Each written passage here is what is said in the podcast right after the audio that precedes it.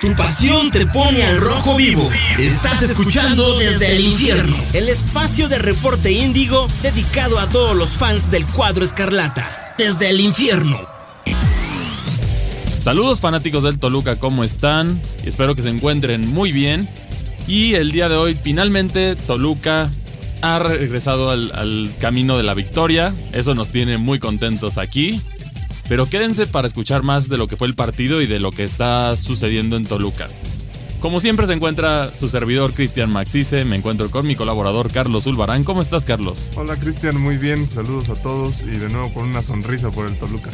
Sí, así es, porque no solo celebramos 106 añotes, que es difícil, incluso por ahí, para que sepan la proporción de lo que es esto, Sí.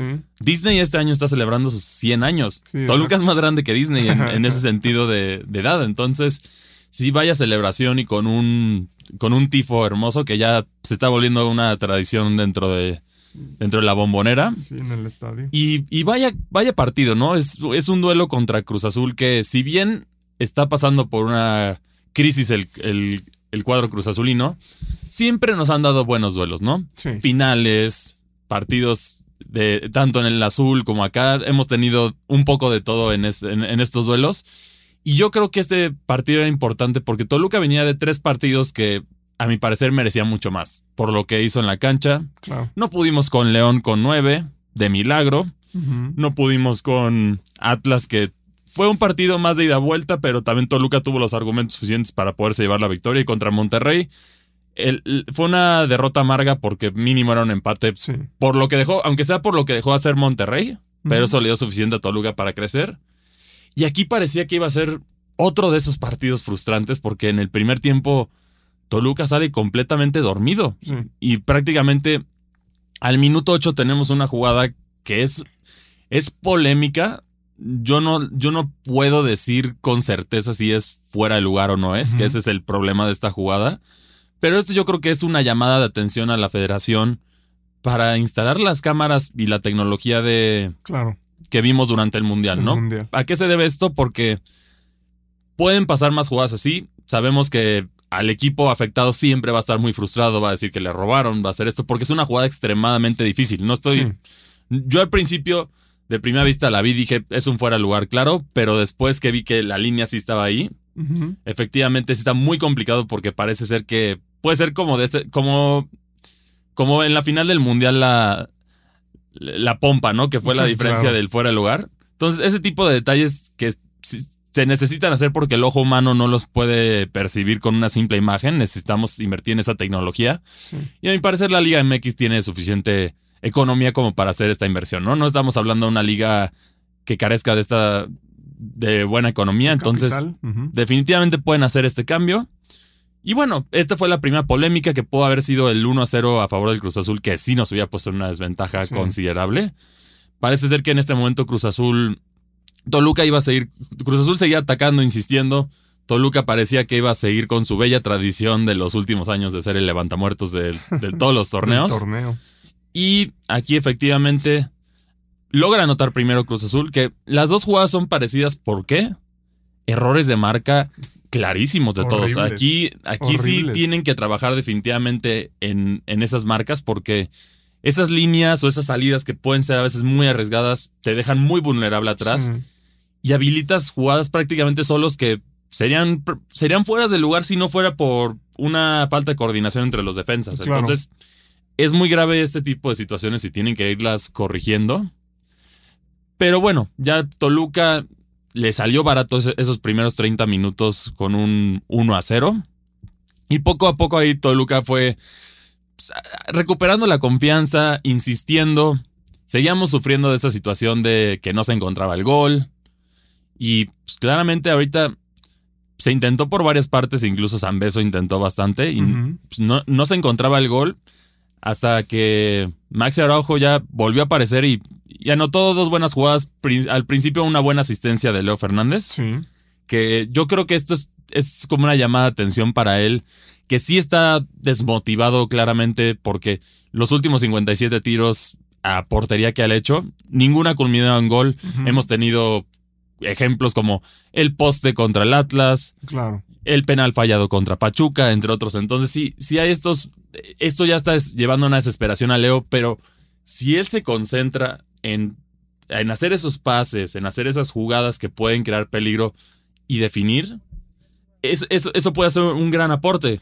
Ahí tenemos el ejemplo de, del mismo número, de Ciña. Claro. Ciña no metía muchos goles, esa es la realidad, pero ¿cuántos goles te creaba él a base de, de pases clave o jugadas que lo dejaba solos, ¿no? El, problema es que Leo estaba acostumbrado un poco más a, a, ser este definidor, a ser el killer, y lo, y lo hablábamos en semanas anteriores, ¿no? había como desesperación también por parte de la gente, pero las cosas han cambiado. Antes Leo era todo el equipo y ahorita afortunadamente ya tenemos un conjunto en el que Leo participa y como bien dices, creo que sí tendría que tomar este, este, em, este protagonismo de, ceder más la pelota y demás, no, no, no estar tan desesperado porque el gol va a llegar, ¿no? Y lo vimos con Carlos eh, González la temporada pasada, no metía una y ahorita antes de la lesión inició, inició muy bien. Eso puede pasar con, con Leo. Y ya, ya, ya, está de regreso la mayoría del equipo. Solo faltan dos jugadores,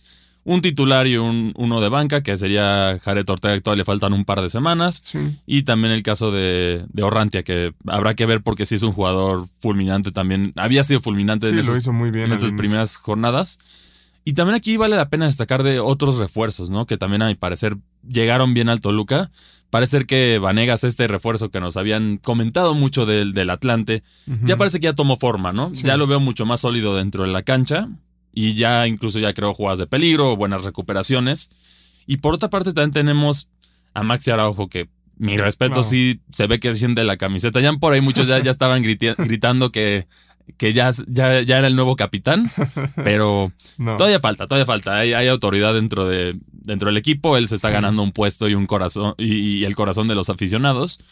Y, y, con esta celebración representó, yo creo que como la salida de la frustración de todos los aficionados de Toluca, ¿no? Sí, claro. Que va gritando, brinca a la reja y así agarra y todos se ponen locos porque eh, una está celebrando el aniversario 106 del Toluca. Estábamos en un bachecito que yo creo que con esto ya puedo decir que ya salimos del bache por lo que demostró el Toluca, porque definitivamente había estado demostrando en los últimos cuatro partidos, pero no había llegado a esa victoria. Se había negado el gol. Sí, y esta victoria ya es, es clave porque veamos el contraste, ya estamos en quinto lugar de nuevo. Ya era lo que necesitamos. Y lo, y lo, decíamos también en las, en las ediciones pasadas, que no que si bien Toluca no había marcado y no había conseguido la victoria, esta Liga MX te permite eso, ¿no? Que de pronto te enrachas o ganas un partido y los de arriba pierden o empatan. Y ve ahora el Toluca con nueve se, dio la combinación, se dio la combinación de resultados para que Toluca pudiera llegar a ese puesto. Y, y sí, aquí destacar, hubo también incluso yo creo que Saucedo nos cayó la boca a todos. También ese es otro detalle que vale la pena reconocer. Primero tuvo un error gravísimo, a mi parecer, con una jugada que tenía un pase a Leo claro.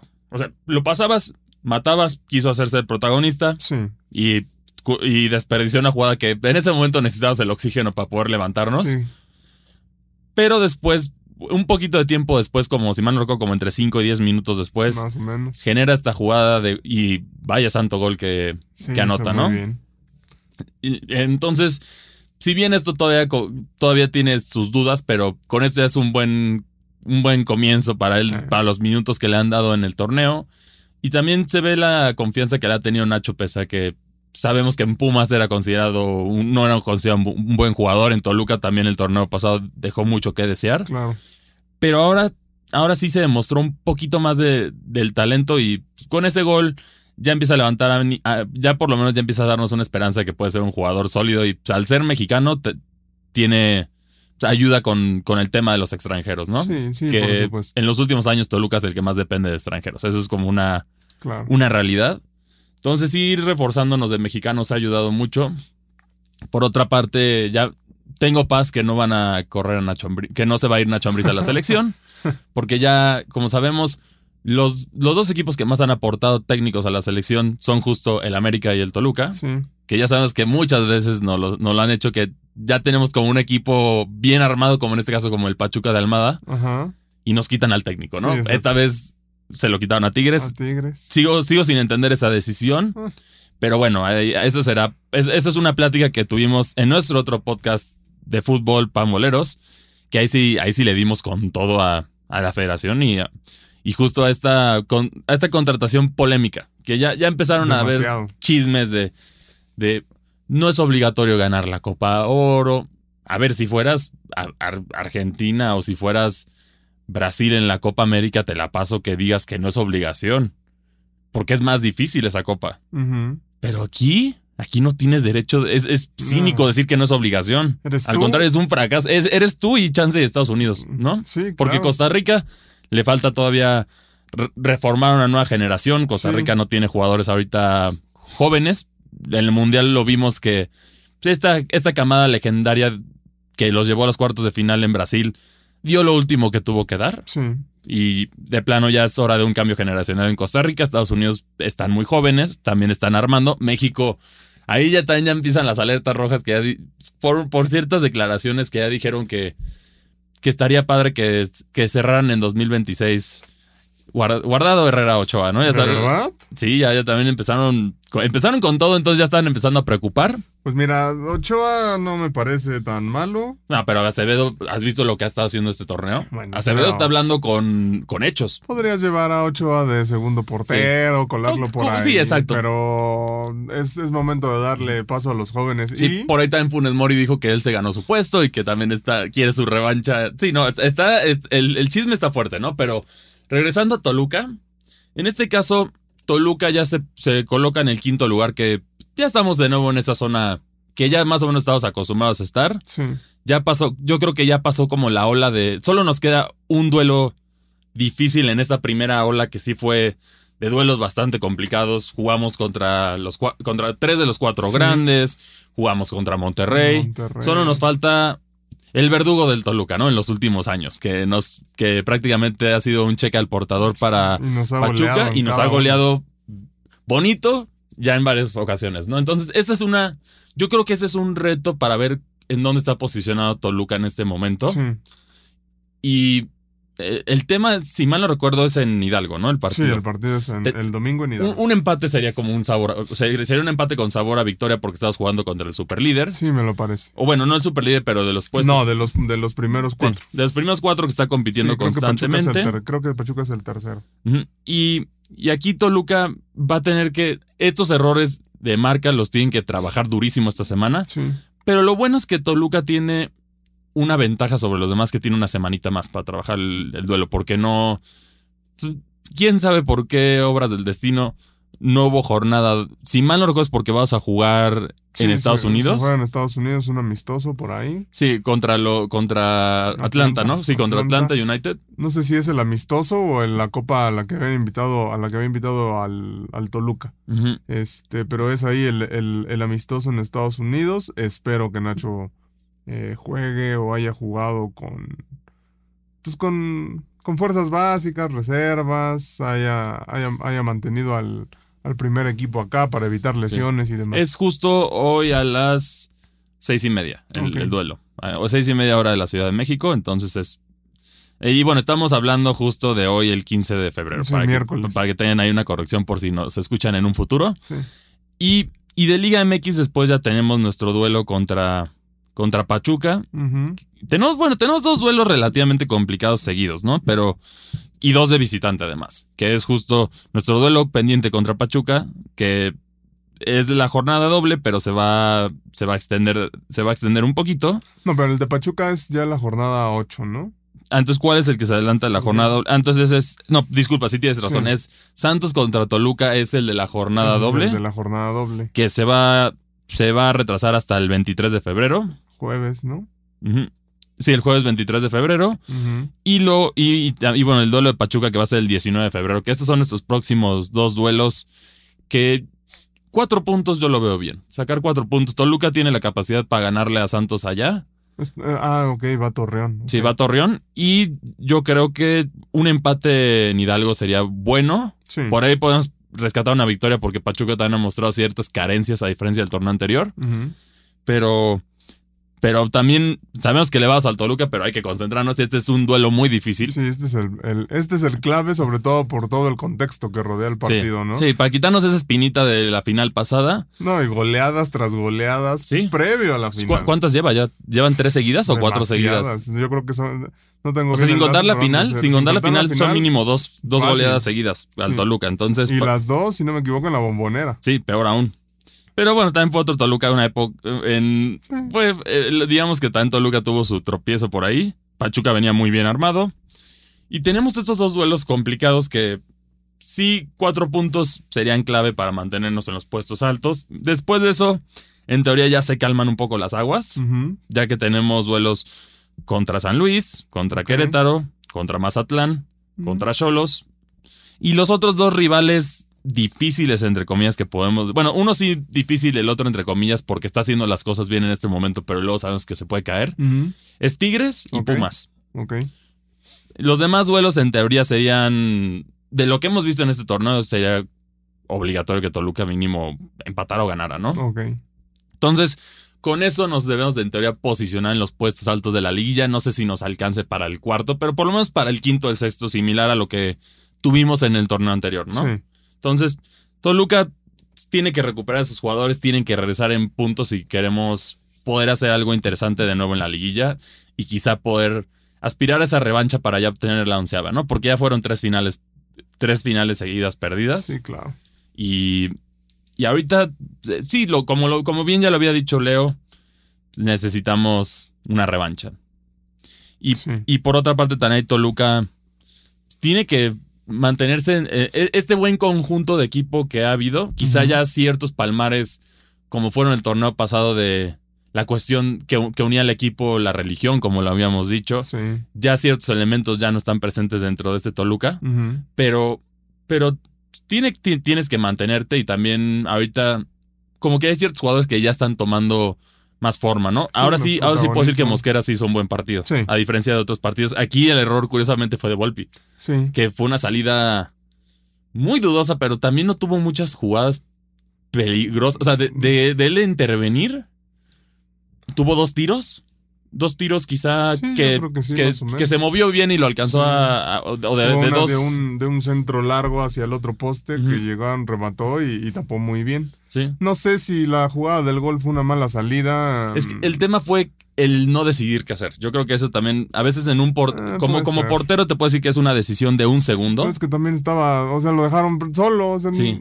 Pero mínimo, o sales y sí que te da un sombrerito o que te, o que te, te lleve, pero no te quedas como en el punto medio. Bueno, sí. por- o te quedas atrás y lo, lo aguantas. Sí, lo agarró a medio camino. Sí, lo- sí, razón. de- o debió de haber ido con todo o esperarse para cerrar el ángulo e intentar inte- eh, eh, salvar el Sí, balón. intentar cerrar ángulos. porque aquí le dio la opción más fácil, que fue Bombear. Estás en un punto perfecto para bombear. Si, si, si quizás si hubiera estado más cerrado, pues, a la hora de intentar el bombeo, le rebota en la cara a Volpi o algo y, y no sale. Sí.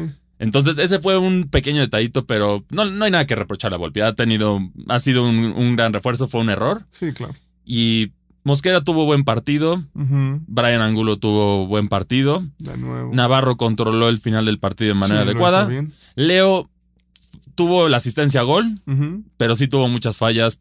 Por desesperación, yo creo que él y Meneses se ven desesperados ya de tanto intentar, Sí. recortes, tirar y de plano que no entra el gol. Seguramente cuando vuelvan a encontrar el romance con el gol, lo- los vas a tener.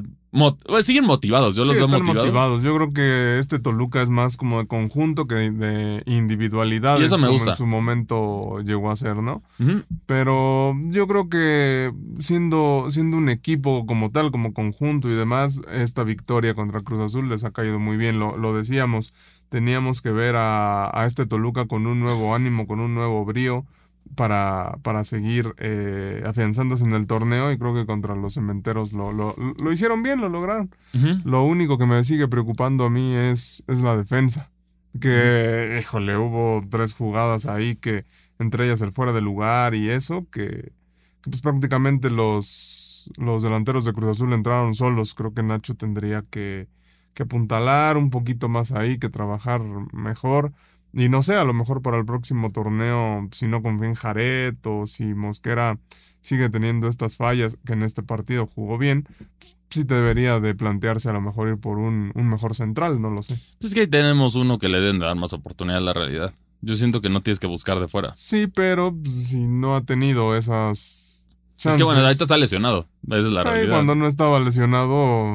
Es siento que le castigaron demasiado la final, pero yo creo que tiene que levantar la cara Jared y, y volver a competir, ¿no? Sí, es lo que debe hacer. Pero, insisto, necesita en esa parte. O sea, tanto tú como yo estamos de acuerdo que Jared debe ser titular. Pero si no tiene la confianza Nacho en Jared. Quizá ahí tienes que buscar en otras partes, sí. Exactamente. Es, y, y- y te planteo el asunto de, de Saucedo. A muchos no nos gusta, pero Nacho le sigue dando oportunidad a. Sí. Y, y bueno, ahorita sí demostró, ¿no? Claro. Y bueno, esto es todo lo que tenemos para ustedes el día de hoy. ¿Cuál es, cuál es su pronóstico para los próximos tres partidos? Contra Atlanta, contra Pachuca y contra Santos. ¿Creen que nos vaya bien en, en, especi- en especial los dos partidos de la Liga MX? ¿Creen que sumemos? ¿Cuántos puntos creen que sumemos? Yo, mi pronóstico son cuatro. ¿Cuál es, cuál es el tuyo? Mm, también se le podría ganar a Santos. Yo creo que. Yo creo que cuatro puntitos también. Cuatro puntitos no estaría mal, estamos de acuerdo en eso. Empate con Pachuca, victoria contra Santos. Contra Santos. Y bueno, como ya habían dicho, esto es todo lo que traemos para ustedes el día de hoy. Muchas gracias por acompañarnos. Recuerden que también pueden platicar con nosotros de, de sus opiniones sobre este podcast, el Toluca y en general de toda la situación que está sucediendo en la Liga MX a través de nuestras redes sociales. Nos pueden consultar a mí como arroba cristianmacci2 en Twitter. Y a ti, Carlos, ¿cómo te encuentras? Eh, también en Twitter, ahí nos podemos platicar en arroba carlos-zulbarán. Y bueno, felices 106 años al Toluca y nos vemos hasta la próxima. Desde el infierno. Desde el infierno. Una producción de Reporte Índigo y Locura FM. Desde el infierno.